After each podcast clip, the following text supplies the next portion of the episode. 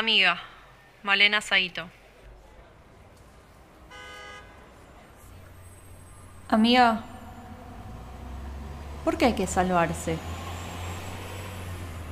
Es la hora de la pobreza, de los malos tragos y las mediciones constantes. Está mal que derrochemos dinero en terapia si no estamos dispuestas a sumergirnos en la profundidad de lo siniestro. Y siendo sinceras, ¿para qué gastar la buena plata trabajada en cosas horribles? Amiga, salvarse es un error. Construir una estrategia, nuestra estrategia. Tendríamos que hacer cosas increíbles, como un festival, por ejemplo, sobre el dolor.